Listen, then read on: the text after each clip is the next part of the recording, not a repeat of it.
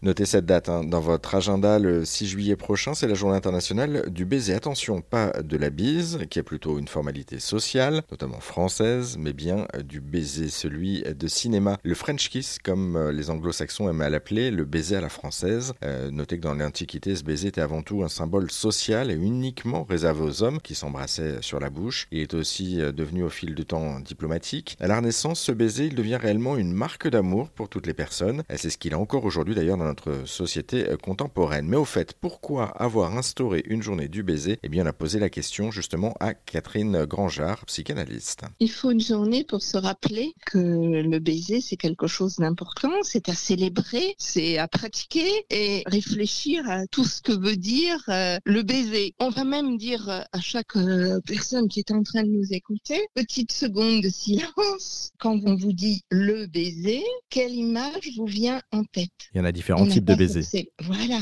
vous, moi et tout un chacun, on n'a pas forcément la même idée du baiser. On a le baiser langoureux, on a le baiser, le simple bisou en fait. On a le baiser, alors je vais être un petit peu plus trivial, mais avec la langue. Enfin bon, il y a différents types de baisers finalement. Absolument. Et chacun imagine quelque chose. Est-ce que c'est connoté positivement? Je pense que pour la plupart des personnes, oui. Mais pourtant, les ados sont rigolos parce que souvent ils font une sorte de grimace. Pouah, c'est dégueulasse. Et il y a quelque chose avec la salive dans le baiser euh, langoureux. Et donc voilà. Donc ça c'est très intéressant. Est-ce que pour euh, une grande majorité des gens, c'est associé au plaisir, à quelque chose qui constitue les prémices d'un échange amoureux. Et même si c'est un baiser euh, dans une rue euh, qui ne va pas durer euh, des siècles, il y a quand même quelque chose qui témoigne du désir amoureux du plaisir. Donc ça, c'est pour la plupart des gens.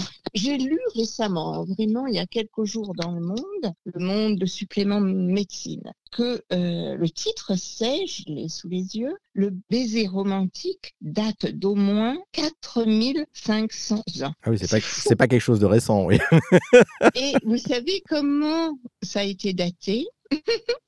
C'est parce que ils ont retrouvé des traces, etc.